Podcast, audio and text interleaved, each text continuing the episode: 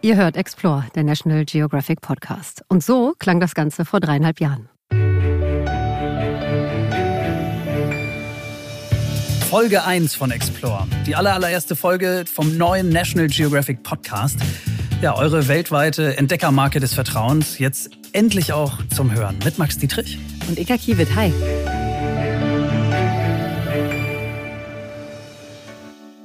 Ja, so haben Max und Inka euch im Juli 2019 begrüßt, als wir mit der ersten Explore-Folge online gegangen sind. Jetzt, gut dreieinhalb Jahre, eine Pandemie und eine Zeitenwende später, heißt es für uns Abschied nehmen, denn diese Folge ist zugleich die letzte von Explore.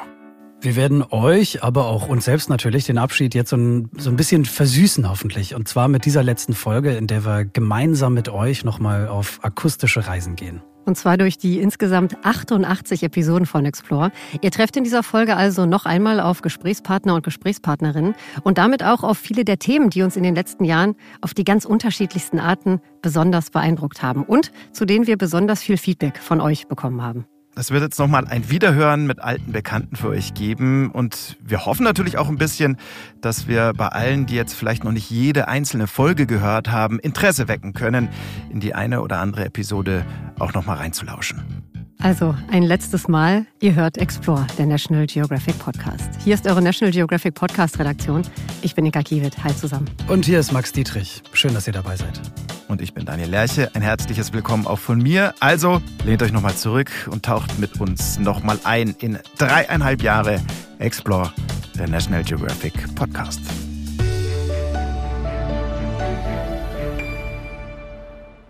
»42 Themenmonate, 89 Explore-Folgen, 3926 Sendeminuten plus die, die jetzt noch dazukommen. Heißt umgerechnet gut 66,5 Stunden oder auch fast drei Tage Explore pur. Wer so Lust hat, der könnte ein ganzes Wochenende von ja, Freitagnachmittag bis Montag früh durchgängig Explore hören. Könnte man machen. Gibt es ne? schon einen Weltrekord im Podcast hören? Weiß ich gar nicht mehr. Wäre vielleicht ein guter Start jetzt hier. Ähm, Start ist an der Stelle noch das richtige Stichwort, denn mit einer Tradition wollen wir auch in der letzten Sendung zum Start nicht brechen. Und zwar mit den Top 3, also drei kuriose Fakten aus der jeweiligen Zielregion. Ja, und weil uns eine Top 3 zum Thema Abschied zu traurig gewesen wäre, haben wir alle nochmal ganz, ganz tief im Archiv gegraben und jeder, jede hat einen Lieblingsfakt aus 88 Folgen rausgepickt. Ich lasse euch, Max Daniel, den Vortritt. Ja, ich, tatsächlich, ich wurde in den letzten Jahren häufiger mal gefragt, was, was mein absoluter Lieblingsfakt jemals war. Mhm. Und äh, hier kommt er also. Unser, äh, mein Lieblingsfakt und hoffentlich gleich auch eurer aus unserer Wissenschaft und Naturfolge aus Papua-Neuguinea.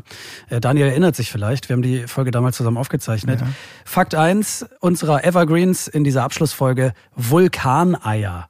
Klar, in Papua-Neuguinea, äh, ja, in Papua-Neuguinea das starkst eins der vielleicht wirklich skurrilsten Tiere der Welt rum. Das Bismarck-Huhn, auch Thermometerhuhn genannt.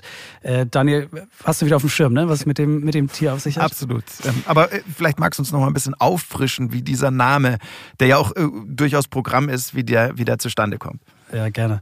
Also auf der, auf der Insel Neubritannien, da gibt es einen Vulkan, der heißt Tavurvur. Und diese Gegend drumherum müsst ihr euch wirklich vulkanartig auch vorstellen, ja? Also völlig unwirtlich. Schwarzer Lavasand, da beißender Schwefelgeruch am Start, scharfkantiges Gestein, eine Bullenhitze. Also wirklich äh, nicht gerade ein schöner Ort, um da irgendwie abzuhängen. Sieht aus wie ein Schlachtfeld oder wie auf dem Mond, aber genau das ist der bevorzugte Lebensraum vom Bismarckhuhn. Ähm, dieses Tier äußerlich völlig unauffällig, ja, können wir vernachlässigen vernachlässigen. Roter Schnabel, dunkles Gefieder, nicht weiter spannend. Aber das, was das Huhn macht, das ist umso spannender. Denn dieses Huhn legt am Vulkan seine Eier. Und zwar mit Absicht, direkt am Krater. Ich, ich erinnere mich dunkel. Und das hat auch ganz direkt logischerweise mit dem Vulkan zu tun. Genau, also ja. direkt am Krater vom Tavovur äh, legt es die Eier ab, denn dieses Huhn kann mit seinem Schnabel die Temperatur messen. Was passiert da also? Es gräbt im Lavasand ein Loch und dieses Loch ist immer genau so tief, bis es drin im Loch am Grund 33 Grad warm ist. Ja, mal ist dieses Loch nur 50 Zentimeter tief, mal drei Meter, je nach Lage am Vulkan. Aber sobald es im Loch 33 Grad misst, dann legt dieses Huhn seine Eier da rein, buddelt das Loch wieder zu und lässt seine Eier dann von der Wärme des Vulkans ausbrüten. Kluges Huhn. Das immer bei optimalen 33 Grad. Ganz genau. Also mein absoluter Lieblingsfakt, das Thermometerhuhn. Ein so schrulliges Tier, das, das merke ich mir für immer. Das auch Fieber messen kann mit seinem Schnabel? Ich, wenn du den Schnabel im Ohr oder woanders haben möchtest, Daniel, vielleicht kann es das. Äh, wir kommen mal lieber ganz schnell zu meinem Fakt 2. Der ist aus unserer ersten Schweden-Folge und er heißt, du hast doch Bullabü, ohne Fieber hoffentlich. Und du hast doch Bullabü, das könnte auch wirklich eine Diagnose sein, denn so wie Astrid Lindgren Schweden in ihren Büchern Wir Kinder aus Bullabü beschreibt, also ja, total gemeinschaftlich, sehr, sehr idyllisch und naturverbunden, genauso sehen bis heute vor allem viele Deutsche das skandinavische Land. Und dieses idealisierte Bild, dieses Phänomen mit so einem fast schon verklärten Blick nach Schweden zu blicken, das hat eben einen Namen, nämlich das Bullerbü-Syndrom. Geprägt hat diesen Begriff 2007 Berthold Franke, der ehemalige Leiter des Goethe-Instituts in Stockholm. Und die schwedische Übersetzung Bullerbü-Syndromet, ich hoffe, ich habe es jetzt einigermaßen korrekt ausgesprochen, die wurde wirklich umgehend und auch ganz offiziell in den schwedischen Wortschatz aufgenommen. Da guckt er, gell? Absolut. So, Inka, ich, ich kann mich noch erinnern aus der Schweden-Folge, die wir gemeinsam gemacht haben. Du hast kein mhm. Bullabü, ich hab's. Ähm, du hast dafür aber Fakt 3. Ja. Lass hören. So ist es. Ich beende dann mal mit diesem Fakt 3, der uns nach Südamerika trägt und der lautet ein fast kochender Fluss. Der fließt nämlich durch das Amazonasgebiet in Peru. Der Fluss mit dem Namen Chanay Timpischka, der ist tatsächlich so heiß, dass Tiere, die reinfallen, darin verbrühen. Sage und schreibe 86 Grad Celsius im Durchschnitt. Das ist ziemlich spektakulär, denn der Fluss ist über 700 Kilometer vom nächsten aktiven Vulkanzentrum entfernt kann also höchstwahrscheinlich nichts mit einem Vulkan zu tun haben und lange war gar nicht klar, warum denn dieser Fluss so brühend heiß ist. Einer unserer National Geographic Explorer und Geophysiker Andres Russo hat das Geheimnis gelüftet. Der Fluss wird tatsächlich durch reine Erderwärmung erhitzt. Das Wasser von den Gletschern der Anden, das sinkt ab in die Tiefe, um dann eben als kochender Fluss wieder aufzutauchen.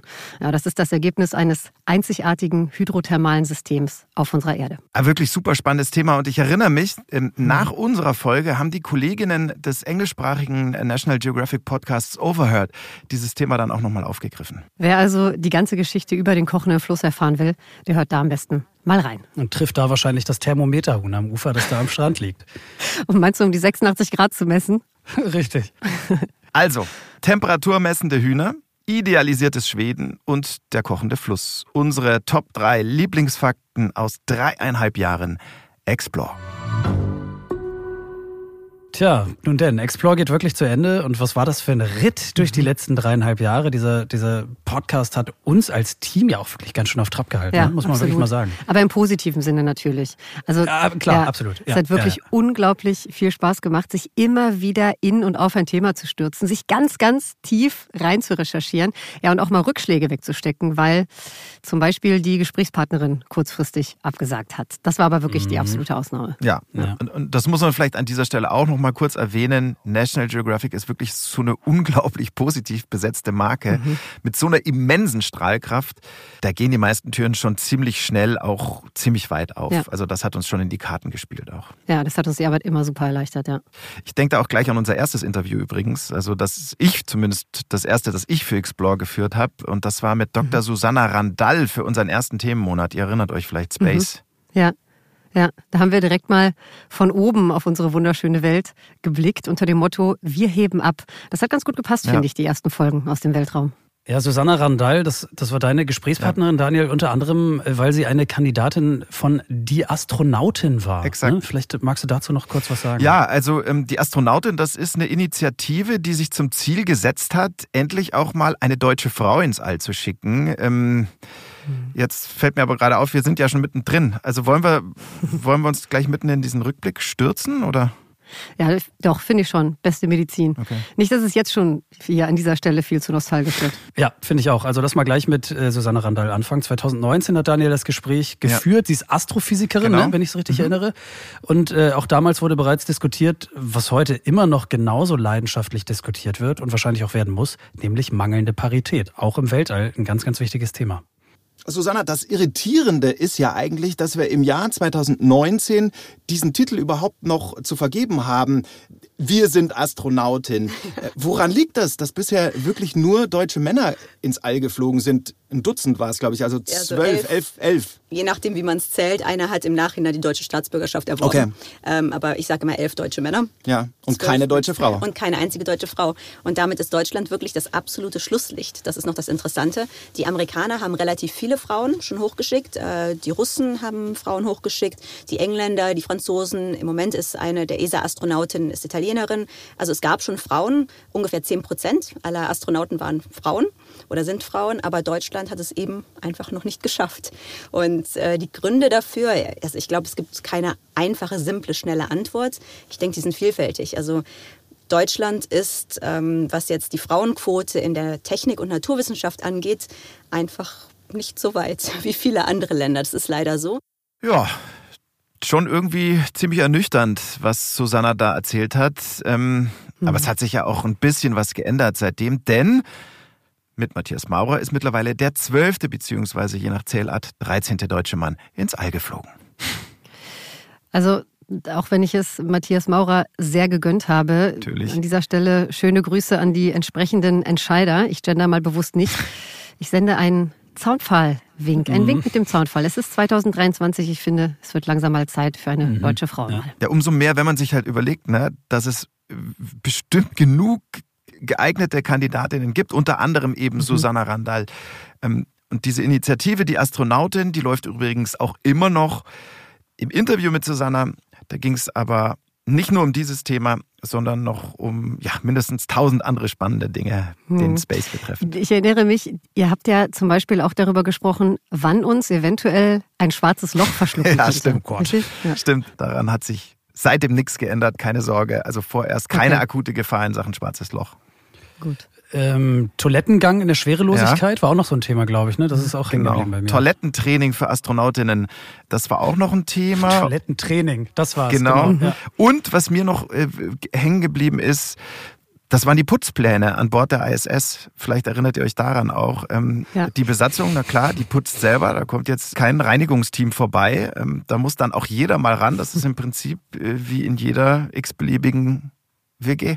Also alle müssen mal putzen. Ja. ja, also insgesamt war das ein absolut spannendes und sehr sympathisches Interview, wie ich ja. finde. Wer da noch mal reinhören will, ihr findet es in Space Folge 2 und die Folge heißt Sonntags putzen die Astronauten. Ja.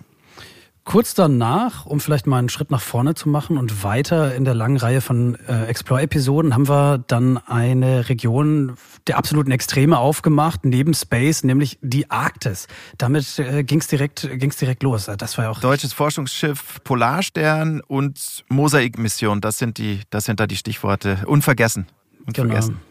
Vielleicht fasse ich mal ganz kurz zusammen. Die Polarstern hat sich ja 2019 und 20 über diesen kompletten arktischen Winter im Packeis festfrieren lassen damals. Mit Absicht wohlgemerkt. Ja. Also das, was andere Schiffe unbedingt vermeiden wollen, haben die extra gemacht, um da Forschungsdaten zu sammeln. Und Hintergrund klar, die Klimakrise inklusive Eisschmelze rund um den Nordpol untersuchen und ein bisschen besser verstehen. Genau, und gesprochen haben wir mit Dr. Thomas Krumpen, einem der Leiter der Expedition, und zwar gleich zweimal. Einmal bevor die Mosaik-Expedition losging und einmal nachdem er die ersten zwei Monate hinter sich gebracht hatte. Er hatte da auch nach zwei Monaten wirklich schon super viel zu erzählen, unter mhm. anderem auch über den Kontakt mit den tierischen Einheimischen da. Mhm. Äh, nicht immer einfach. Äh, hier ein kurzer Auszug. Eisbärenkontakt gab es auch. Äh, als wir anfänglich die Scholle angefahren haben, haben wir direkt eine Eisbärenmutter mit, äh, kleinem, mit kleinem gesehen. Die sind uns relativ lange erhalten geblieben. Die fanden das natürlich extrem spannend. Zwei Schiffe die große Spielplätze aufbauen. Die sind natürlich also in der Nähe geblieben und immer wieder angekommen, haben mal an Kabeln geknappert, sind also wirklich direkt bis ans Schiff. Ich glaube, da gibt es so ein Bild, wo, wo die Eisbärenmutter dann da irgendwie direkt am Schiff schnüffelt. Äh, kurze Zeit später tauchte dann der zweite Eisbär auf. Ich glaube, das war ein männlicher Eisbär. Der war schon etwas abgemagert, äh, der war also schlecht im Futter die sind dann natürlich schon so ein bisschen, ich will nicht sagen gefährlicher, aber da, da muss man dann wirklich auch Acht geben. Aber da gibt's halt entsprechende Sicherheitsmaßnahmen. Da gibt's auf der Brücke äh, Leute, die halt äh, dauerhaft Ausschau halten, ob sich irgendwo Eisbären befinden. Wir haben so äh, Infrarot-Sichtgeräte, mit denen sich diese Eisbären also auch in der Dunkelheit jetzt im polaren Winter halt detektieren lassen. Und äh, es gibt natürlich auch Gewehre, um halt einen Warnschuss abzugeben oder halt mit so einer äh, Signalpistole äh, feuern zu können. Also, wer mehr wissen will über die Polarstern und die Mosaikexpedition, die Interviews mit Thomas Krumpen findet ihr in der Folge Arktis, Frieren wie ein Polarforscher und äh, noch ein paar Einordnungen im Jahresrückblick 2019 mit dem Titel Explore, zurück in die Zukunft. Ja, und was die, was die unmittelbare Zukunft bringen würde, das konnten wir uns damals, Ende 2019 war das, ähm, noch so gar nicht vorstellen. Und auf einmal mhm. ging dann alles ganz, ganz schnell. Ihr erinnert euch, Corona, die Pandemie, den Rest kennen wir mhm. alle. Ab März 2020 hieß es jedenfalls für uns Interviews nur noch per Anruf bzw. Videocall und jeder, jede sitzt bei sich zu Hause im Homeoffice und arbeitet dort. New Work. Hm, und äh, zum ersten Mal so gearbeitet haben wir, das weiß ich noch, bei unserem Themenmonat Amazonien und dem Interview mit Thomas Fischermann, mhm. dem Südamerika-Korrespondenten der Zeit. Der saß in Rio, Daniel in München und ich in Berlin. Stimmt. Ich habe es auch noch bildhaft ja. vor Augen. Und Thema mhm. waren äh, damals unter anderem die Tenja-Riemen. Viele Angehörige ja. dieses indigenen Volks leben bis heute in Amazonien und weitgehend isoliert von dem, was wir ja die moderne Zivilisation nennen. In unserem Gespräch mit Thomas Fischermann ging es natürlich um die Lebensweise der Tenjarim und vor allem erinnere ich mich noch an diesen umwerfenden Tipp, wie ich einem Hinterhalt einer Anaconda entkommen kann. Das werde ich niemals vergessen. Mhm. Ja. Diese gefährlichen Würgeschlangen, die haben nämlich einen ziemlich hinterhältig fiesen Trick auf Lager. Anacondas pfeifen oft wie ein Tapir und äh, dann locken sie damit Jäger durchaus an, äh, weil sie den Tapir ja erschießen wollen, aber ähm, es ist dann eine Anaconda und sie schnappt dann sehr schnell zu und äh, reißt einen unter Wasser und erwürgt einen und tötet einen. Das kann man aber vermeiden, wenn man zum Beispiel weiß, äh, dass die Anaconda auch sehr große Schwärme von gelben Schmetterlingen anzieht. Die mögen irgendwie den Geruch äh, dieser Haut der Anaconda. Und wenn man dann einen Tapir pfeifen hört und zugleich unheimlich viele Schmetterlinge in der Gegend sind, dann passt man auf. Besser ist das. Das Interview mit Thomas Fischermann findet ihr in Amazonien Folge 1. Genau wie das Interview mit Martin Strehl. Du erinnerst dich, Inka. Den kann man nicht vergessen. Mhm. Martin Strelacker, der Big River Man. Er hat die größten Flüsse des Planeten einfach mal kurz der Länge nach durchschwommen. Auch den Amazonas. Und das war, wie er selbst sagt, mit Abstand seine härteste Prüfung. Wahnsinnsgeschichte war das. Ja. Inklusive Piranha-Attacken, slowenischen mhm. Wein als Kraftquell. Das ist sein Elixier. Ich weiß noch, wie er es gesagt hat. Mhm. Und er hat uns auch erzählt, unter anderem, wie man schwimmend schläft, beziehungsweise schlafend schwimmt. Mhm. Fand ich auch sehr faszinierend. Und wie man dem sogenannten Penisfisch entkommt. Daran oh erinnere ich mich ja. auch noch. Da schüttelt es mich heute noch. So ein kleiner Fisch, der es in jede erdenkliche Körperöffnung schafft und sich dann ja, dort festsaugt. Da ist, glaube ich, ein guter Zeitpunkt für einen Themenwechsel. Ja, ähm, wir bleiben im Wasser, reisen jetzt aber in den Nordatlantik in eine ganz andere Folge und eine ganz andere Welt, nämlich rüber zu den Färöerinseln. Also Fische gibt's da auch, nur mal nebenbei, reichlich sogar. Und natürlich sehr, sehr viele Schafe. Die Färöer heißen ja nicht umsonst auch die Schafsinsel. Aber es gibt auch Papageientaucher, Grindwale, Du erinnerst dich, Max, Grindwalherz ja, als absolut. ja, kulinarische Delikatesse der färöischen Küche. Also die färöische also Küche. Diese ganze, ja. diese ganze Küche war ja, war ja eins unserer Themen genau. da. Ein anderes, ähm, auch spannend, damit hast du dich auseinandergesetzt, das Thema Algen. Ne? Richtig. Ne? Das fand die ich Algen. auch total irre. Ähm, die haben einerseits längst Einzug in unseren Alltag gehalten, meist ohne, dass wir das irgendwie groß mitbekämen. Andererseits haben die Algen aber auch noch riesige Potenziale, ja, zum Beispiel als veganer Eiweißlieferant, das ist ein Thema. Und erzählt hat uns das die färöische Meeresbiologin Agnes Mols Mortensen. Sie betreibt in ihrer Heimat selbst erfolgreich eine Algenzucht. Well, seaweeds have uh, traditionally been used um uh, in in in products like uh, ice cream and beer and toothpaste and uh, in some sweets but that's in the form of alginates so emulsifying compounds one thing is that you can use the seaweed in its original form so it's very little processed so maybe just dried and and made into uh, flakes or powder and something, and you can use it in your cooking or on top of your food, and then you will eat the seaweed in its entire form. And in that way, you can have the benefits of, of both, you know, the fibers and, and uh, minerals and vitamins and bioactive compounds. Also ich, das kam auch damals schon überraschend. Jetzt, wo ich es nochmal höre, nochmal. Ja, also wo Algen als Zusatzstoff für andere Lebensmittel bereits überall drin sind, ja, zum Beispiel in Eiscreme oder Bier oder Zahnpasta. Ja. Also da gibt es ja so viele Möglichkeiten. Das ist so irre. E407, also dieser Zusatzstoff Karagen. Wenn ihr das in der Produktbeschreibung unter den Inhaltsstoffen lest, dann sind da Rotalgen als Verdickungsmittel drin. Aber mhm, Agnes ja. hat uns mitgegeben, wenn man die Algen unverarbeitet isst, als Topping zum Beispiel, dann erst kommt man in den vollen Genuss all der Mineralien und Vitamine, die diese Algen liefern. Und das, das wissen übrigens auch die vielen klugen Schafe am Strand, die fressen sie nämlich gerne mal einfach so. Das ganze Interview mit Agnes Mols-Mortensen, das findet ihr im Themenmonat Färöer Inseln. Folge wasserdichte Wolle. Und nach den Färöerinseln sind wir dann erstmal zum Bosporus gereist und haben unter anderem ein Interview zum Thema Erdbebenrisiko für den Bosporus und damit auch für die Multimillionenmetropole Istanbul geführt.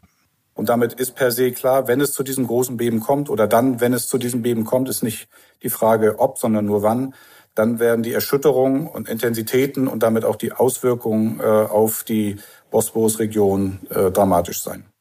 Auf jeden Fall auch dieses Gespräch super hörenswert. Ja, wir haben so so viele coole Sachen gelernt in, in den dreieinhalb mhm. Jahren.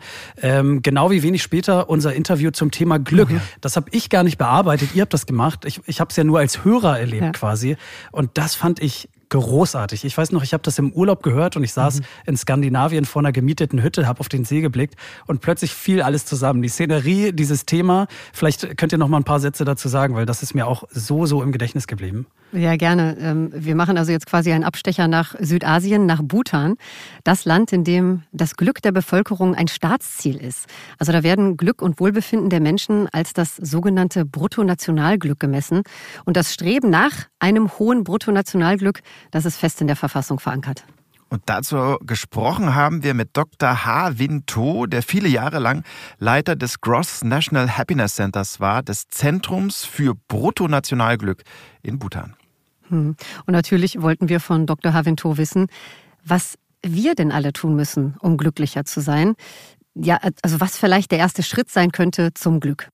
Der erste Schritt ist, wieder zu sich selber zu kommen, sich nicht von den äußeren Umständen so mitreißen lassen zu lassen, dass man wirklich vergisst, was einem wirklich wichtig ist im Leben. Also, dass wir das heißt, ein bisschen verlangsamen, Momente des Innehaltens, der Innenschau und wirklich sich überlegen, was ist mir eigentlich wichtig im Leben? Das ist das Erste. Das Zweite, und das hat viele damit zu tun, ist sich gewahr werden, wie wichtig die Menschen um mich herum sind. Und wie wichtig es ist, gute Beziehungen zu pflegen mit meinen Freunden, mit meiner Familie, mit meinen Kollegen, dafür Zeit zu investieren. Nicht das Gefühl, ich habe keine Zeit, ich habe zu viel zu tun, sondern wirklich sich darauf besinnen, denn wenn es darauf ankommt, was ist wichtig? Menschliche Beziehungen. Und das Dritte, genug Zeit in der Natur. Denn die Natur hat eine Heilkraft, die uns wirklich stärkt, Energie gibt und wieder aufbaut. Und wenn man aufmerksam ist auf diese drei Ebenen, die, ja die drei Ebenen des Glücks sind, ja, da hat man schon ein guter Stück Weg zum Glück getan. Also wenn ihr mehr wissen wollt über das Wesen des Glücks und wie es in Bhutan gemessen werden kann, dann hört doch mal rein in dieses ziemlich außergewöhnliche Interview mit Dr. Havento aus dem Themenmonat Bhutan und der Folge Das Glücksprinzip. Und erschienen ist diese Episode, das mal zur Orientierung zwischendurch, im Juli 2020. Mhm. Und ein paar Wochen später kam dann schon Patagonien und damit eins meiner absoluten Highlight-Themen aus dreieinhalb Jahren, Explore. Jetzt kommt der Leuchtturmwärter natürlich genau, oder? von Cap Horn. Ja. An den erinnere ich mich auch noch, ja. Das war euer Thema, ja. Das ja, das cool, ist so eine Geschichte, ich finde, die trifft eben den Markenkern von National Geographic komplett. So ein richtiges mhm. Last Frontier-Stück. Mhm. Genau mein Ding auch. Knapp zusammengefasst, die Story am südlichsten Punkt Südamerikas, auf Cap Horn eben, da steht ein Leuchtturm und da halten ein chilenischer Soldat und seine Familie alleine die Stellung. Also mir ist vor allem eine Formulierung von ihm im Kopf geblieben. Das ist ja. auch was, was ich Freunden und Familie immer hinterher noch ganz oft erzählt habe, dass der das gesagt hat. Nämlich, wenn Patagonien das Ende der Welt ist, dann ist das legendäre Cap Horn das Ende vom Ende der Welt. Das genau. fand ich super. Super genau. bildlich auch. Und dort eben, genau dort, am Ende vom Ende der Welt, haben wir den Bürgermeister des Meeres von Cap Horn. So ist nämlich sein offizieller Titel getroffen. Ariel Barrientos Zapata. Also das Gespräch war ein ganz großartiger, irgendwie auch kurioser Einblick in diese Lebensrealität von Ariel und seiner, seiner Familie. Ja. Er war ja da mit Frau, mit drei Kindern und einem Hund, äh, Daniel, wenn ich mich richtig erinnere. Ne? Irgendwie ein, ja, ein Dackel du, oder irgendwas war das, richtig. ne?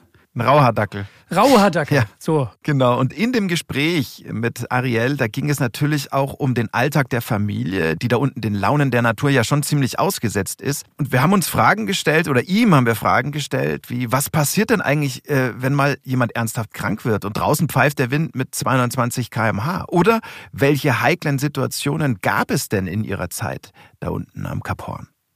La experiencia más difícil eh, o más compleja der für uns bisher schwierigste oder auch komplexeste Moment war, als uns einmal das Wasser auszugehen drohte. Es gab eine ungewöhnlich lange Phase ohne Niederschläge. Da mussten wir dann reagieren und den täglichen Verbrauch immer weiter reduzieren. Man konnte also nicht mehr einfach die Hähne aufdrehen und das Wasser so konsumieren, wie man es gewohnt war. Am schwierigsten an dieser Situation war für uns, die Kinder weder unsere Sorge noch den Wassermangel spüren zu lassen. Wir haben dann einfach versucht, sie immer mit irgendwelchen anderen Aktivitäten abzulenken. Normalerweise haben wir hier einen Tank, der 12.000 Liter Wasser fasst. Das reicht dann für 60 Tage. Wir waren bei 500 Litern angekommen, als es endlich wieder richtig anfing zu regnen. Also da muss man ja nicht Vater von drei Kindern sein, um das nachvollziehen zu können, dass man ordentlich nervös wird, wenn einem am Ende der Welt mal irgendwie mit wackeliger Telefon- und Funkverbindung langsam aber sicher das Wasser ausgeht. Ne, Daniel? Nee. Kinder kann man nachvollziehen. Absolut. Ja. Wobei die gute Nachricht war, ähm, wirklich brenzlige Situationen gab es für Ariel und seine Familie während ihrer Zeit in Cap Horn letztlich nicht. Im Gegenteil, sein ähm, Fazit, das war wirklich ziemlich positiv zu dieser Zeit. Also wirklich eine herausragende Geschichte damals. Ja. Last Frontier hat es Daniel eben genannt. Das, das trifft es wirklich im Kern. Eine wahnsinnig spannende Geschichte. Die Story von Ariel Barrientos Zapata, dem Leuchtturmwärter am Ende der Welt. Müsst ihr euch unbedingt nochmal anhören. Spannend war sie, durchaus aber eben auch rührend und humorig. Also absoluter Hörtipp von uns, Patagonien, Folge 1, Land und Leute aus dem September 2020. Ähm, ich habe es ja auch gerade schon kurz erwähnt.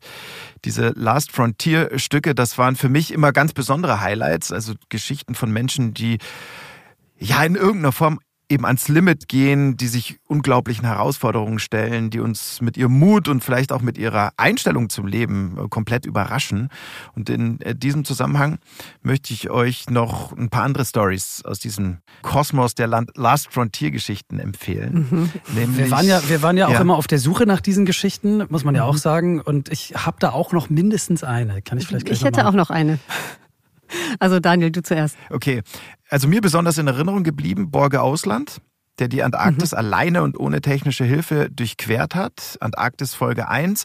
Und noch, ähm, Max, du erinnerst dich vielleicht, Matthias Glass, Buschpilot in Papua-Neuguinea. Ja, genau. Auch aus der gleichnamigen Folge Papua-Neuguinea genau den wollte ich auch äh, ansprechen. An Matthias Glass habe ich nämlich auch gedacht. Mir ist ja. außerdem noch besonders in Erinnerung geblieben, das habe ich mit Inka gemacht, der Big Wave Surfer Matthias Steutner. Ja. Ähm, kein Mensch hat bisher eine höhere Welle gesurft als er. Äh, er ist Deutscher und eine absolute Nummer in der weltweiten Surferszene. Das Interview hatten wir in Hawaii, Folge 1. Ich hätte noch äh, Dr. Michelle Oakley, die im Yukon in Kanada als Tierärztin arbeitet und da gelegentlich mal Wunden nähen muss, während ihren tierischen Patienten wortwörtlich das Blut gefriert, mhm. weil es einfach so bitterkalt da ist. Das war Kanadas besten Folge 1. ich auch noch im Kopf. Aber äh, Max, weil du gerade Matthias Steutner und Hawaii erwähnt hast, das war eine meiner absoluten Lieblingsdestinationen Hawaii. Und niemals vergessen werde ich das Interview mit Kiluana Silv. Da ging es unter anderem über das wahre Wesen des Hula-Tanzes, also fernab von allen Klischees, die man so über diesen Tanz kennt. Genau, und das war ein ja. sehr besonderer Moment, weil wir haben erst gedacht, oh, bedienen wir da Klischees und letztlich mhm. war das eine Story mit so viel Zauber und so viel Tiefe, dass wir dann ja auch noch entschieden haben, diesen Willkommens-Chant, mhm. äh, den sie ja. extra für uns eingesungen hat, noch vorne in die Folge mit einzubauen. Also das war, ja. das war so großartig. Ja, das war der Begrüßungsgesang. Und da begrüßt sie tatsächlich alle Hörer und Hörerinnen von Explore im wunderschönen Hawaii. Sollten wir ganz kurz mal reinhören, finde ich. Geht ein bisschen länger, aber lohnt sich, finde ich. Oh, now, naita, Hallelujah, O tano ya e ano ine li ane ho io taiti mai. Dieser Chant. Das war nur ein besonderer Moment von vielen in diesem Interview mit Kiluana Silv. Ihr findet es in Hawaii, Folge 1. Und nach Hawaii kam übrigens gleich die nächste Insel, Tasmanien nämlich. Und da war eine Geschichte dabei, die habe ich auch in besonderer Erinnerung, die prähistorischen Höhlenriesenspinnen. Mhm. Also genau das Richtige für alle Arachno- und KlaustrophobikerInnen. Nicht. Nicht, ja, genau. Ja. Das Thema Angst, jedenfalls im weitesten Sinne, hatten wir dann auch bei unserem Ausflug nach Schweden. Stichwort Schweden-Krimis, Stichwort Håkon Nesser. Und mit dem Bestsellerautor sind wir der Frage nachgegangen, warum schwedische Krimis so erfolgreich sind und warum wir sie gerade hier in Deutschland so besonders lieben. Das war auch ein ziemlich ausführliches und ja, sehr sympathisches Interview. Mhm. Kann man auch mal reinhören. Ja, mit ganz, ganz vielen Bullabü-Momenten auf jeden Fall. Stimmt. Wir machen jetzt einen Riesensprung geografisch von Schweden nach Delhi in die indische Megastadt. Da sind uns ein Mann und seine Geschichte ganz besonders in Erinnerung geblieben, Max. Ja, die Rede ist von Dr. Bindeshwar Pathak, der, so habe ich das damals formuliert, Indiens Probleme einfach, Zitat, in der Toilette runterspült. Denn so unglaublich das klingen mag, bis vor ein paar Jahren war Indien tatsächlich ein weitgehend toilettenloses Land. Ja, und das muss man sich mal überlegen, keine Toilette zu haben, unter freiem Himmel das Geschäft verrichten zu müssen. Also das hatte natürlich gewaltige Auswirkungen auf Menschenwürde, auf Parität, auf Gesundheit und klar auch auf Sicherheit. Und dann kam eben Dr. Pathak sozusagen als Gamechanger, denn ihm hat heute halb Indien seine Toiletten zu verdanken. Dr. Pathak hat eine Toilette erfunden. Es ist eine besondere Toilette, eine selbstkompostierende nämlich. Und der Clou ist, sie braucht kein Abwassersystem, mhm. denn diese Abwassersysteme, die gibt es in Teilen Indiens, Indiens einfach überhaupt noch gar nicht. Ziemlich genial, aber er musste erstmal eine ganze Nation von seinen Toiletten überzeugen, gegen alle Widerstände. Damals, als ich die Zwei-Kammern-Toilette erfunden habe, hat mich niemand ernst genommen. Ausgelacht hat man mich, beschimpft sogar. Die Leute haben gesagt, dass sie doch schon für alles Mögliche Gebühr zahlen, zum Beispiel den Bus und vieles andere. Wieso jetzt also auch noch für eine öffentliche Toilette? Ich sagte, schaut mal, wenn die Leute ein paar Rupien bezahlen, können wir die Toiletten mit dem Geld sauber halten. Denn wenn sie dreckig sind, dann wird sie auch keiner benutzen.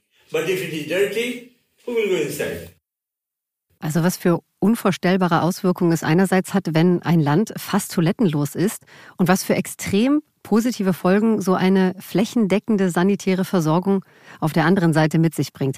Also das und noch viel mehr erfahrt ihr in Delhi Folge 1 und im Interview mit Dr. Bindeshwar Pathak. Also für mich eines der absoluten Highlights aus dreieinhalb ja. Jahren Explore. Ähm, aber gehen wir mal zum nächsten Rückblick. Stopp, wer mhm. hat den? Inka, du, glaube ich, ne?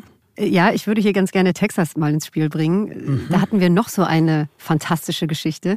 Es ging um einen unerwarteten Kälteschock, der Texas getroffen hatte. Und gleichzeitig ging es um Schildkröten und um unglaublich überragende Hilfsbereitschaft. Eine ganz kuriose Geschichte jetzt im Nachhinein eigentlich mhm. auch, ne? wenn man nochmal drüber nachdenkt. Ja. Folgendes Setting, ein Kälteschock trifft den Golf von Mexiko. Viele Menschen in Texas bleiben tagelang ohne Strom. Für viele Tiere, die hier eigentlich tropisches Klima gewöhnt sind, bedeutet die Kälte aber natürlich vor allem eins, Lebensgefahr nämlich. Mhm. Und da sind eben speziell die Meeresschildkröten von betroffen. Sie fallen in eine Art Kältestarre und dann waren sie der Natur, die da ja gerade wirklich verrückt gespielt hat, einfach ja, schutzlos ausgeliefert. An diesem Punkt kam eine Frau ins Spiel, die wir kontaktiert haben damals. Sie heißt Wendy Knight. Äh, für sie werden die Ereignisse im Februar 21 war es wirklich zur Woche ihres Lebens, denn Wendy leitet eine kleine Schildkrötenauffangstation. Die liegt auf der Insel South Padre Island. Das liegt ganz im Süden von Texas, an der Grenze zu Mexiko. Und normalerweise kümmern sie und ihr Team sich hier um 50 Schildkröten, wenn es hochkommt, mhm. ja, maximal 50 gleichzeitig. Ja, und jetzt muss sich das Team auf einmal um das Hundertfache kümmern. Sprich, unmittelbar nach dem Kälteschock bringen Helfer und Helferinnen 5000 Schildkröten zu Wendy und ihrem Team. Ja, alle sind natürlich völlig überfordert, bringen die Tiere in ein Kongresszentrum und setzen via Internet einen Hilferuf ab. Tja, und das, was dann kommt, das lässt einen dann doch wieder an das gute Menschen glauben. Mhm. By probably 24 to 36 hours, we had thousands of people coming. People driving from San Antonio and Houston, which are four to six hours away, showing up asking what they could do to help. All of these volunteers that were working, you know, we were standing in the convention center at 3:30 in the morning surrounded by almost 5,000 sea turtles. It was it was backbreaking work for days on end. And the volunteers were going home to a house with no power and no electricity, to no water, to by day 4 and day 5 grocery stores that were out of groceries and gas stations that were out of gas. And we just kept going and people kept showing up and help kept coming. Um, and just the gratitude and the servanthood of the community was, I mean, inspiring to us. Also obwohl viele Menschen selbst direkt von der Katastrophe betroffen waren damals, kommen innerhalb von anderthalb Tagen Tausende Freiwillige aus ganz mhm. Texas, aus anderen US-Bundesstaaten und äh, helfen dabei, diese Schildkröten zu retten, die da in so einer Kältestarre einfach angespült wurden und jetzt in diesem Kongresszentrum aufgereiht worden sind. Unglaublich. Was für eine inspirierende Geschichte über das, was überhaupt möglich ist, wenn eine Gemeinde, wenn ein Land, wenn so, so viele Menschen zusammen helfen und notfalls ja auch bis an ihre Grenzen gehen. Diese komplette Geschichte in unserer Folge Texas mit dem Namen Dankbare Schildkröten und unberechenbare Tornados aus dem Juni 2021. Sehr hörenswert. Ich kann mich noch gut dran mhm. erinnern. Unmittelbar nach den Schildkröten kam dann noch eine Geschichte, ähm, die hier auch auf keinen Fall fehlen darf. Finde ich zumindest. Sollen wir raten? Oder wenigstens einen Tipp. Den Themenmonat könntest du nennen. Ecuador. Wenn es Ecuador ist, dann, äh, dann muss es das Tal der Hundertjährigen ja. sein. Ja, die Hundertjährigen, ja. Aber sowas ja. von. Ja. Das war auch wieder unglaublich. In einem kleinen abgeschiedenen Tal in Ecuador werden die Menschen nämlich so alt, ja, wie sonst wahrscheinlich nirgends auf dem Planeten. Das kann man schon so sagen. Und eben nicht nur das, also sie werden nicht nur uralt, sondern, und das ist das Spezielle, das Besondere, sie erfreuen sich auch im höchsten Alter noch bester Gesundheit. Sie genießen das Leben, sie arbeiten, sie wohnen oft auch alleine zu Hause. Nur, warum das so ist, das weiß irgendwie keiner so genau. Auch nicht Ricardo Coller, der Mediziner und Journalist, mit dem wir gesprochen haben. Der recherchiert schon ganz lange zum Tal der Hundertjährigen. Und auch wenn er nicht weiß, warum die Menschen dort so alt werden, eines, das weiß er ganz sicher. Das Gerede, dass die Langlebigkeit damit zu tun hat, wie sich die Menschen in Vilcabamba ernähren, wie viel sie sich bewegen und wie fried und liebevoll sie im Kreis ihrer Familien leben, all das ist ein großer Schwindel. Erstens, wir sprechen hier über Menschen, die bis zu 120 Jahre alt werden, und zwar obwohl sie gerne sehr salzig und sehr fettig essen. Sie essen im Prinzip so gut wie alles. Zweitens trinken die Menschen in Vilcabamba nicht nur viel, sondern sehr viel Alkohol. Und sie rauchen. Und zwar nicht nur Tabak, sondern auch Substanzen, die noch deutlich schlimmer sind als Kokain. Und auch mit der Liebe und der Geborgenheit im Kreis der Familie kann es nichts zu tun haben. Manche leben bei ihren Familien, andere sehen ihre Kinder aber nie wieder. Und auch letztere werden steinalt. Wir wollen denen, die die Geschichte vielleicht noch nicht gehört haben, hier jetzt auch noch nicht zu viel verraten. Nur eine kurze Passage aus dem Interview mit Colère, die würde ich gerne schon noch abspielen. Welche? Es ist die, als er sich zum ersten Mal zu einem Interview mit einem dieser Hochbetagten getroffen hat. Hört mal hier. Ich erinnere mich noch gut, wie ich zum ersten Mal einen dieser alten Menschen interviewen wollte. Er arbeitete am Berg und dort oben vereinbarten wir auch ein Treffen. Ich muss dazu sagen, ich bin ein sportlicher Mensch, gehe viel laufen und ins Fitnessstudio. Und trotzdem, es hat mich unendlich viel Kraft gekostet, da hochzusteigen. Endlich oben angekommen, sehe ich ihn auch schon. Bestimmt an die 100 Jahre alt und es wirkte, als würde er den Berg einfach ganz entspannt hochspringen. Wie einer dieser Trekkingführer. Also das ist so eines dieser Explore-Bilder, die sich mir tief eingegraben haben. Ich kann es wirklich so gut nachvollziehen. Du sitzt da, du bist vielleicht ambitionierter Hobbysportler und du bist völlig fertig von diesem Berg und dann kommt da ein drahtiger, hundertjähriger diesen Berg förmlich hochgesprungen, als wäre es nichts und, und, du weißt einfach nicht mehr, ob du jetzt fasziniert oder einfach nur noch komplett frustriert sein sollst. Das ist wahrscheinlich beides. Das ist so großartig, ja. die Geschichte. Ja. Schönes Bild. Das Tal der Hundertjährigen, Ecuador Folge 1. Nach Ecuador kam äh, übrigens meine ganz persönliche absolute Lieblingsfolge überhaupt, äh, nämlich Tokio 1 mit dem Titel Gemietete Verwandte und ah, außergewöhnliches genau. Wrestling. Das hat sich ja, bei ja, mir ja. für immer eingebrannt. Für immer, mhm. wirklich. Ich übertreibe nicht. Ist mir auch in bester Erinnerung geblieben. Doglex hieß die tokiotische Wrestling-Liga für Menschen mit Behinderung, glaube ich, gell? Genau. Also ganz, ganz irre Geschichte. Ganz irre Geschichte. Ja.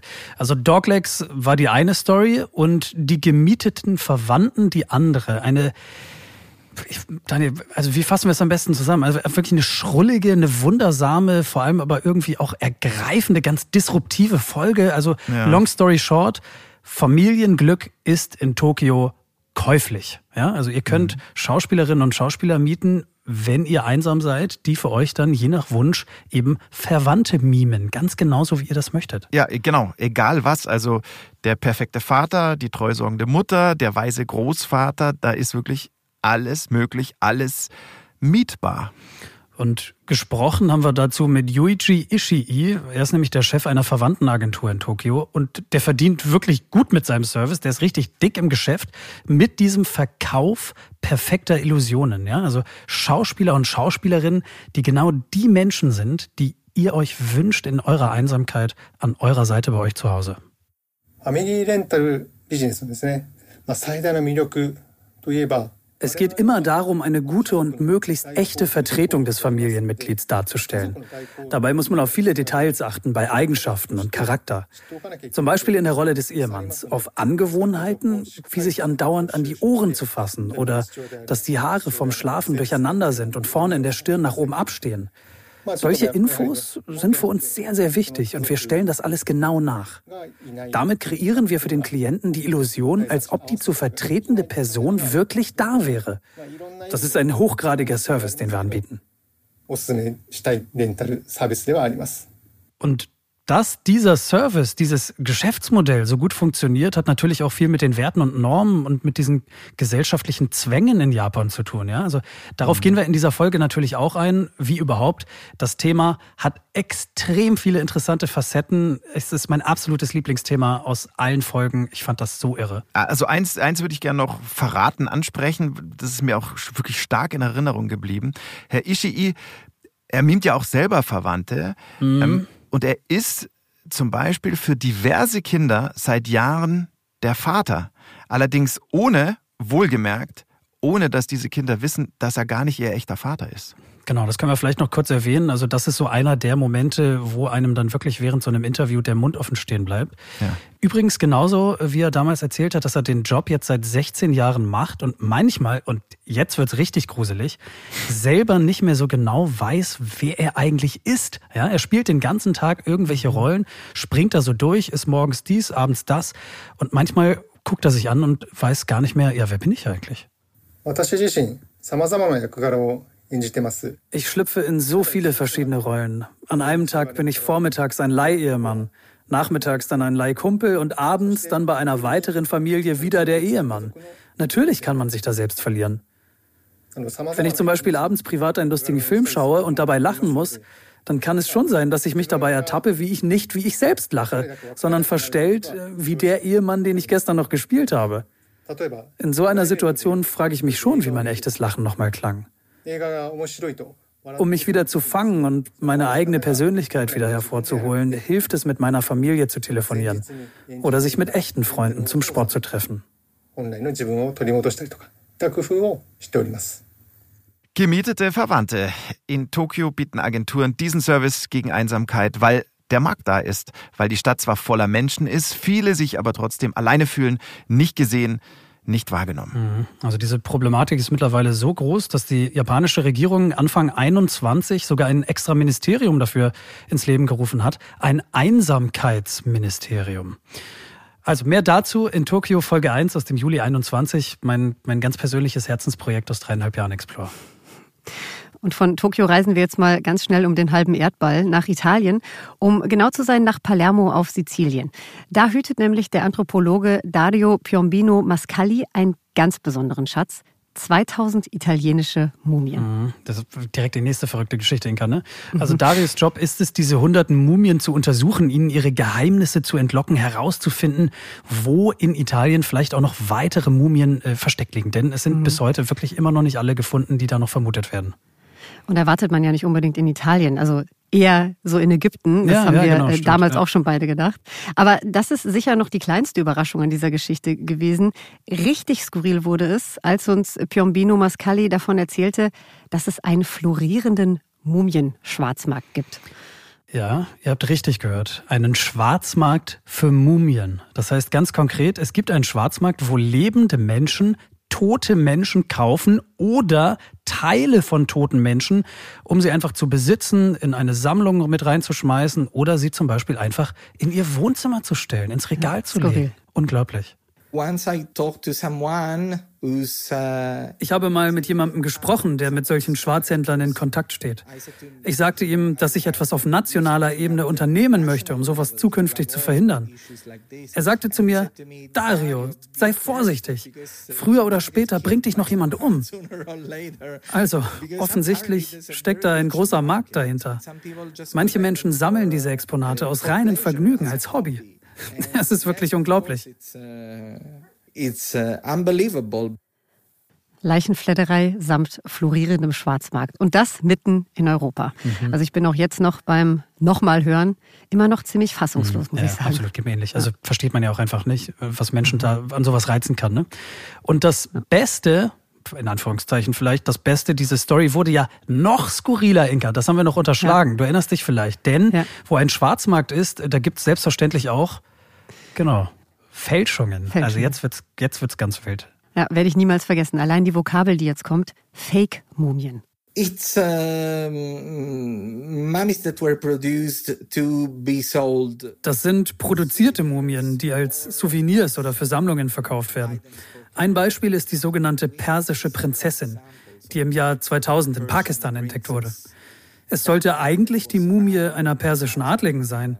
In Wirklichkeit war es aber die Mumie eines Mädchens, das ein paar Jahre zuvor, Mitte der 90er Jahre, verstorben war. Sie wurde fast auf dem Schwarzmarkt verkauft. Also, Fake-Mumien existieren und da muss man sehr vorsichtig sein. So, fake mummies do exist and we have to be very careful. Ja, also schon der Wahnsinn, was für irre Geschichten wir bei Explore so hatten. Ich meine, ich erinnere mich noch ziemlich gut. Das hattet ihr ja ursprünglich als Story über Mumien in Italien geplant und in den mhm. Redaktionssitzungen vorgestellt. Und allein das war ja auch wirklich schon Thema genug. Aber dann geht's auf einmal noch um Mumien, Schwarzmärkte und um Fake-Mumien. Mhm. Äh, für uns als Journalisten und Journalistin muss man natürlich auch mal sagen, absolute Geschenke. Absolut. Ja. Und ja. umso schöner, dass wir euch das dann direkt weiterreichen und aufbereiten konnten.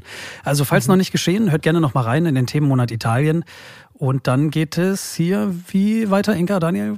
Ich hätte ganz gerne was Tierisches. Also ich finde, die Fauna in diesem Rückblick für meinen Geschmack ist einfach noch deutlich unterrepräsentiert. So wie das immer. Stimmt. Ich liebe ja alles, was mit tierischen Fakten zu tun hat. Woran hast du denn gedacht? Ähm, an diese pelzigen Wanderer hier.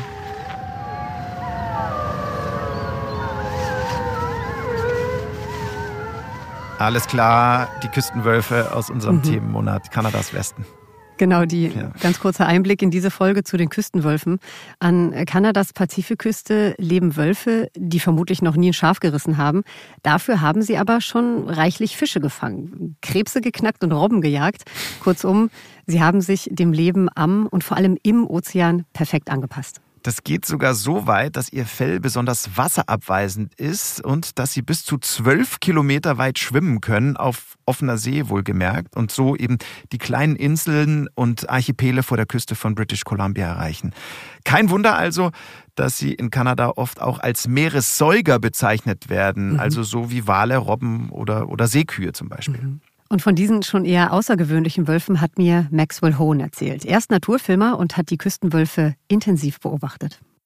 A lot of people think of coastal wolves as a marine mammal because they uh, rely heavily off the, the bounty of the sea and, and what the tides bring them. You know, they, they're very good swimmers, so they can reach all these little islands and archipelagos, and they use the ocean as their resource for, for food. So immediately when I think of, of coastal wolves, I think of them as a, as a sea wolf.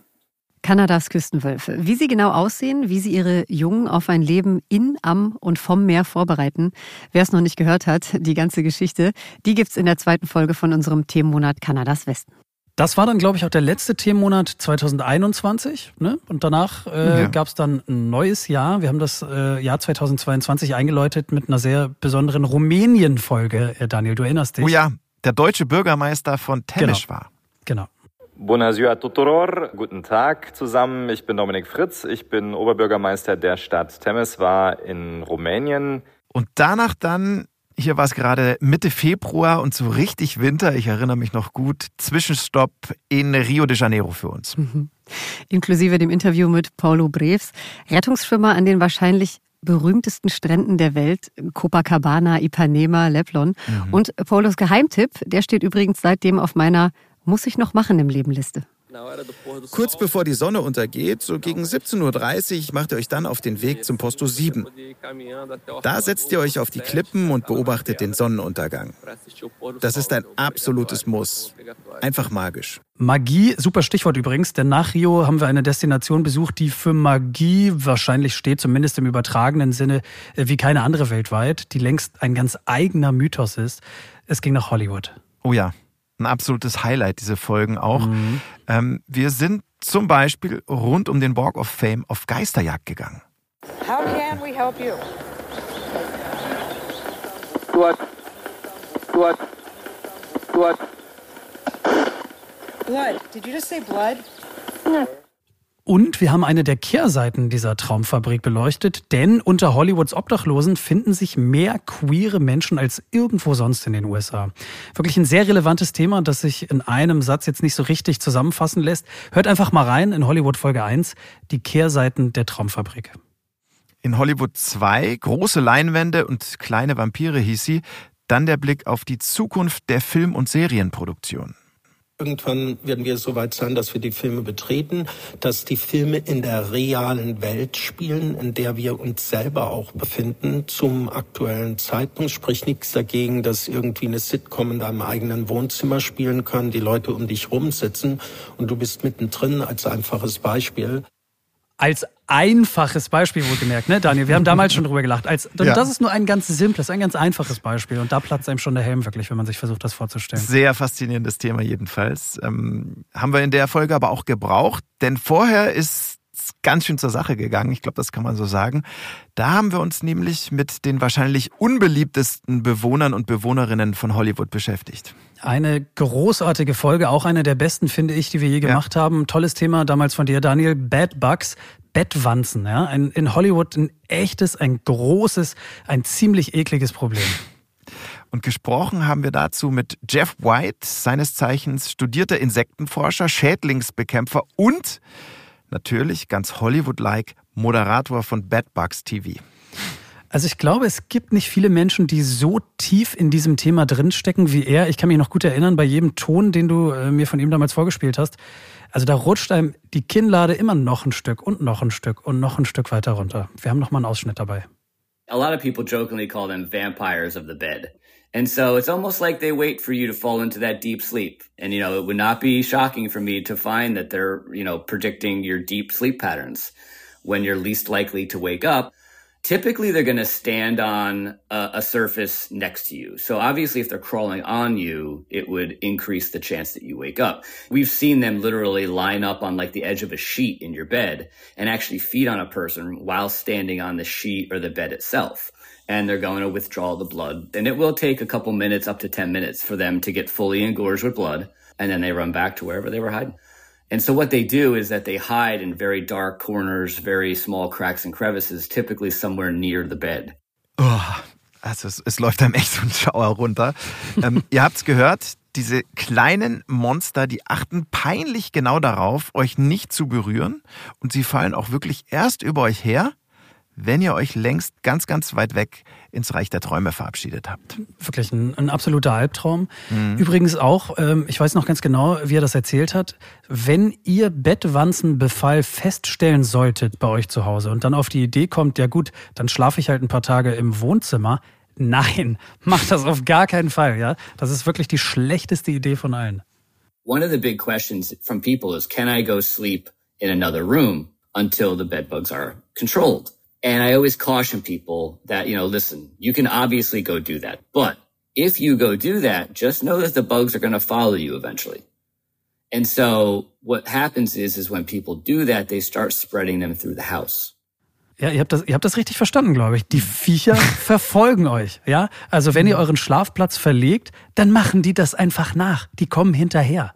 Oh, also ich kann mir das bildlich so richtig Ich finde das auch vorstellen. so eklig, ja. Das ist diese, Unfassbar. das, das sind diese Bilder im Kopf, wie sich diese kleine, lange Karawane schwarzer, blutsaugender Krabbeltiere aufmacht, Mhm. aus dem Schlafzimmer, durch den Flur und vielleicht rüber ins Wohnzimmer, wo ich es mir gerade auf der Couch gemütlich gemacht habe und, und schön eingeschlafen bin. Also Wahnsinn. Also die Story hat wirklich reichlich Kino im Kopf produziert. Äh, Da brauche ich, habe ich keinen Nachholbedarf mehr. Jetzt. Passend zu Hollywood halt. Ne? Ja. Und trotz des Ekelfaktors wirklich eine absolute Hörempfehlung von uns. Überhaupt nicht Hollywood, sondern, sondern wirklich brettharte Realität. Dann die Geschichte von Hassan al-Kontar. Die gab es im Mhm. Themenmonat Malaysia und das ist wirklich eine der Geschichten, die vergesse ich garantiert niemals. Hassan al-Kontar, ein gebürtiger Syrer, er strandet 2017 im Transitbereich des Flughafens von Kuala Lumpur und muss dort eine gefühlte Ewigkeit ausharren. Aber da ging es nicht darum, dass er seinen Flug verpasst hat und da zwei Tage übernachten musste. Nein, die Behörden lassen ihn weder vor noch zurück. Und zwar monatelang. My kingdom, my house was for seven months. A Mein Königreich, mein Zuhause, das war sieben Monate lang ein Korridor, 200 Meter lang mit einer WC-Anlage an jedem Ende. Keine Dusche. Ich habe die WCs für Menschen mit besonderen Bedürfnissen benutzt, um mich dort nach Mitternacht zu waschen, weil dann weniger Passagiere da waren. Außerdem gab es einige Stuhlreihen und eine Rolltreppe, unter der ich nachts sieben Monate lang Zuflucht gefunden habe. Hassan al-Kontars Geschichte, die ist nichts für schwache Nerven, aber, und das ist ja auch schön, es war eine mit Happy End, Daniel. Ne? Da Ja. haben wir uns damals so drüber gefreut. Ja. Wirklich eine mitreißende Story, aber sie endet gut. So viel sei allen verraten, äh, die sie vielleicht noch nicht gehört haben. Wir reisen weiter. Von Malaysia ging es dann über Ägypten und das Great Barrier Reef zu einer meiner absoluten Herzensfolgen, nämlich Irland, Folge 1. Matchmaking mit Willie Daly. Der Matchmaker, also dieser Paarvermittler, der, wie er selbst sagt, für jeden Menschen die Liebe findet. Mhm. Ich erinnere mich. Genau ganz, der, ja. ganz ergreifende Geschichte, ganz süß. Das Besondere ist ja, den passenden Partner oder die passende Partnerin, die findet er ganz traditionell, also non-digital, noch, noch so richtig analog, sprich von Angesicht zu Angesicht. Ja, so ist es. Und wie das funktioniert und wie der mittlerweile 80-jährige Ire Willie Daly immer noch Menschen zusammenbringt, das haben er und seine Tochter Elsha uns erzählt, im wahrscheinlich lustigsten und wirklich rührendsten Interview, das ich je bei Explore geführt habe. My name is Willie Daly. I'm known as a traditional Irish matchmaker. Now that's my that's my work in life is finding love, being in love and being loved for everyone. Also ich finde, der Mann kann wirklich von sich behaupten, dass er was Sinnvolles anfängt mit seinem Mhm. Leben. Äh, Dazu sagen muss man vielleicht auch noch, Willie Daly ist der letzte seiner Art. Außer ihm gibt es keine traditionellen irischen Matchmaker mehr. Mhm. Und das, obwohl die Nachfrage nach seinen Diensten ja immer noch riesig ist. Sogar aus Übersee kommen die Menschen nach Irland und wollen sich von Willie Daly verkuppeln lassen. Also über zu wenig Aufträge kann er sich jedenfalls nicht beschweren. On a daily basis, you know, people ring me, they write to me, or they now I, ha I have an email, so they email and they tell me a little about themselves, and you know, what they say to me, Willie, can you find my my soulmate? Can you find my true love? And I would be happy to do that. And I mean, you know, you could say that the world has changed a lot, but nothing has changed really. In, in, in the love world, nothing has changed. People need to be loved. They want to be loved. They want to be respected. You know, they might put in, in it would be, it wouldn't be bad if he was good looking as well. It would be all right. Zwei Kernaussagen. Die Leute suchen über ihn ihre Seelenverwandten, gerne auch gut aussehende Seelenverwandten, wie er sagt. Und die Welt, die mag sich verändert haben, die Liebe aber nicht. Ich könnte Willi jetzt äh, schon wieder stundenlang zuhören, obwohl wir Mhm. die Folge ja letzten Sommer erst gemacht haben, Inka. Ähm, Aber der ist so irre sympathisch, der Mann. Das Mhm. ist wirklich ganz außergewöhnlich. Also großartig, dass wir mit Explore immer wieder in, in, in solche Welten eintauchen durften, wie Mhm. die von Willie Daly. Ich würde sagen, wir gehen jetzt hier nicht weiter ins Detail. Unsere Abschiedsfolge Okay. soll ja nicht nur ein Rückblick sein, sondern sie soll ja auch unbedingt Lust machen auf all die Episoden, die ihr vielleicht noch nicht kennt. Und natürlich sind ja auch alle Explore-Folgen hörenswert. Das finden wir jedenfalls. Mhm. Ähm, Aber die von Willie Daly ist eine von denen, die wir euch wirklich auch nochmal ganz besonders ans Herz Ja. legen wollen. Die lädt einen so richtig mit äh, positiver Energie auf, finde ich. Oh ja, das stimmt. So langsam aber sicher geht's dann Richtung Ziel gerade. Und mhm. meine letzte persönliche Empfehlung äh, war die zweite Panama-Folge Wissenschaft und Natur. Mhm. Auch ein wirklich irres Thema. Fliegen mit Fliegen bekämpfen. Mhm. Spektakulär, definitiv. Auch wenn mir da heute noch ein bisschen der kalte Schauer bei den Rücken läuft. Folgende Ausgangslage für euch.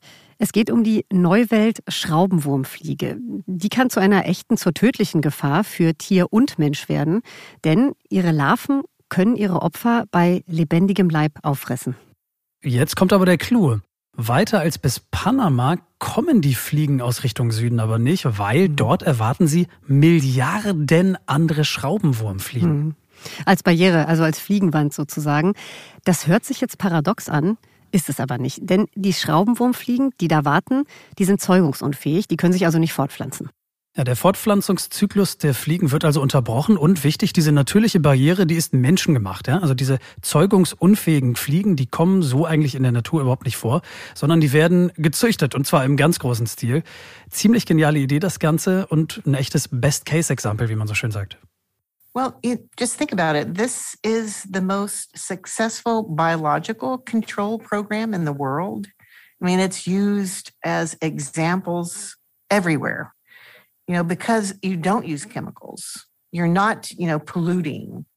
Und wie diese sterilen Fliegen in riesigen Fliegenfabriken genau produziert werden, wir garantieren euch, sowas habt ihr noch nie gehört. Außer natürlich, ihr kennt die Folge schon, ist klar. ja.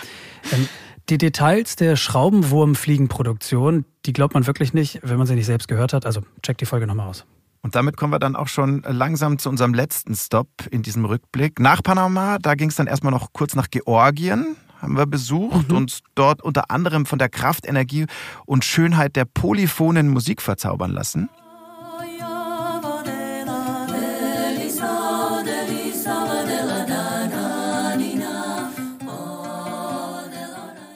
Verzaubert haben uns dann auch noch Tel Aviv, Israels quirlige Hightech-Metropole am Mittelmeer. Und, da waren wir auch noch, mhm. ist noch gar nicht so lange her, Sambia mit einer wirklich ganz einzigartigen Tierwelt. Ja. Bevor wir uns auf unserer letzten Explore-Station in Wien unter anderem ausführlich den Wiener nachspeisen, den Povidel-Levanzen zum Die Beispiel, du erinnerst ja. dich, und natürlich auch dem Schnitzel gewidmet haben, stand noch die Antarktis für uns auf dem Programm. Oh ja, ja. Das war kurz vor Schluss äh, noch einer meiner absoluten Lieblingsmonate. Ging mir auch ja. so. Vier ganz, ganz starke Themen haben wir daraus gegraben, mhm. inklusive Vorbereitung von Mond- und Mars-Missionen. Da schließt sich dann irgendwie der Kreis zu unserem allerersten Themenmonat Space. Finde ich. Stimmt, jetzt wo du es sagst. Ja. Das mit den Mond- und Mars-Missionen ist vielleicht aber noch kurz erklärungsbedürftig an dieser Stelle. Also auf der Erde kommt man den Verhältnissen auf Mond und Mars nirgends so nahe wie in der Antarktis. Also liegt es natürlich auch nah, dort verschiedene Szenarien mal zu simulieren. Wie zum Beispiel die Produktion von Nahrungsmitteln. Mitten in der Antarktis steht die sogenannte Eden-ISS. Das ist ein Gewächshaus, das dort jetzt gerade und dann vielleicht später mal auf dem Mond oder dem Mars Gemüse, Salat und Obst sprießen lässt. Deutschlands südlichsten Schrebergarten, so nennt Dr. Daniel Schubert vom Deutschen Institut für Luft- und Raumfahrt sein Projekt, die Eden-ISS. Die Antarktis äh, nennen wir im Raumfahrtbereich äh, ein, eine Analogumgebung. Wir haben extreme Umweltumgebungen, äh, also wir haben Temperaturen, die gehen runter bis minus 45 Grad. Die Menschen leben dort mehrere Wochen in kompletter Dunkelheit. Es gibt äh, Schneestürme, sind also wirklich komplett voneinander isoliert äh, von der Außenwelt. Und äh, das ist so ähnlich wie auf Mond und Mars. Ja, die sind also auch komplett abhängig von Technik. Das heißt, wenn da mal ein Generator ausfällt oder die, die Heizung ausfällt, dann müssen die das selbst reparieren. Mhm. Und das ist wirklich so ähnlich, wie wir uns das auch vorstellen, wenn wir später mal ein Habitat auf dem Mond haben. Wie die Eden-ISS genau gesteuert wird, warum die Pflanzen, die dort wachsen, übrigens ohne Erde auskommen müssen und was da genau alles angebaut wird, unter anderem das erfahrt ihr in Antarktis Folge 2 aus dem Dezember 2022. Ja, ist gar nicht mal so lange her. Stimmt, und jetzt werde ich langsam wirklich nostalgisch, denn das war es jetzt mit unserem Rückblick auf einige der Highlights aus 88 Folgen Explore, der National Geographic Podcast. War jetzt natürlich nur eine kleine, auch logischerweise subjektive Auswahl. Natürlich ist, wie gesagt, jede einzelne Explore-Folge hörenswert, finden wir zumindest, und ja, sind wir auch ein bisschen stolz drauf.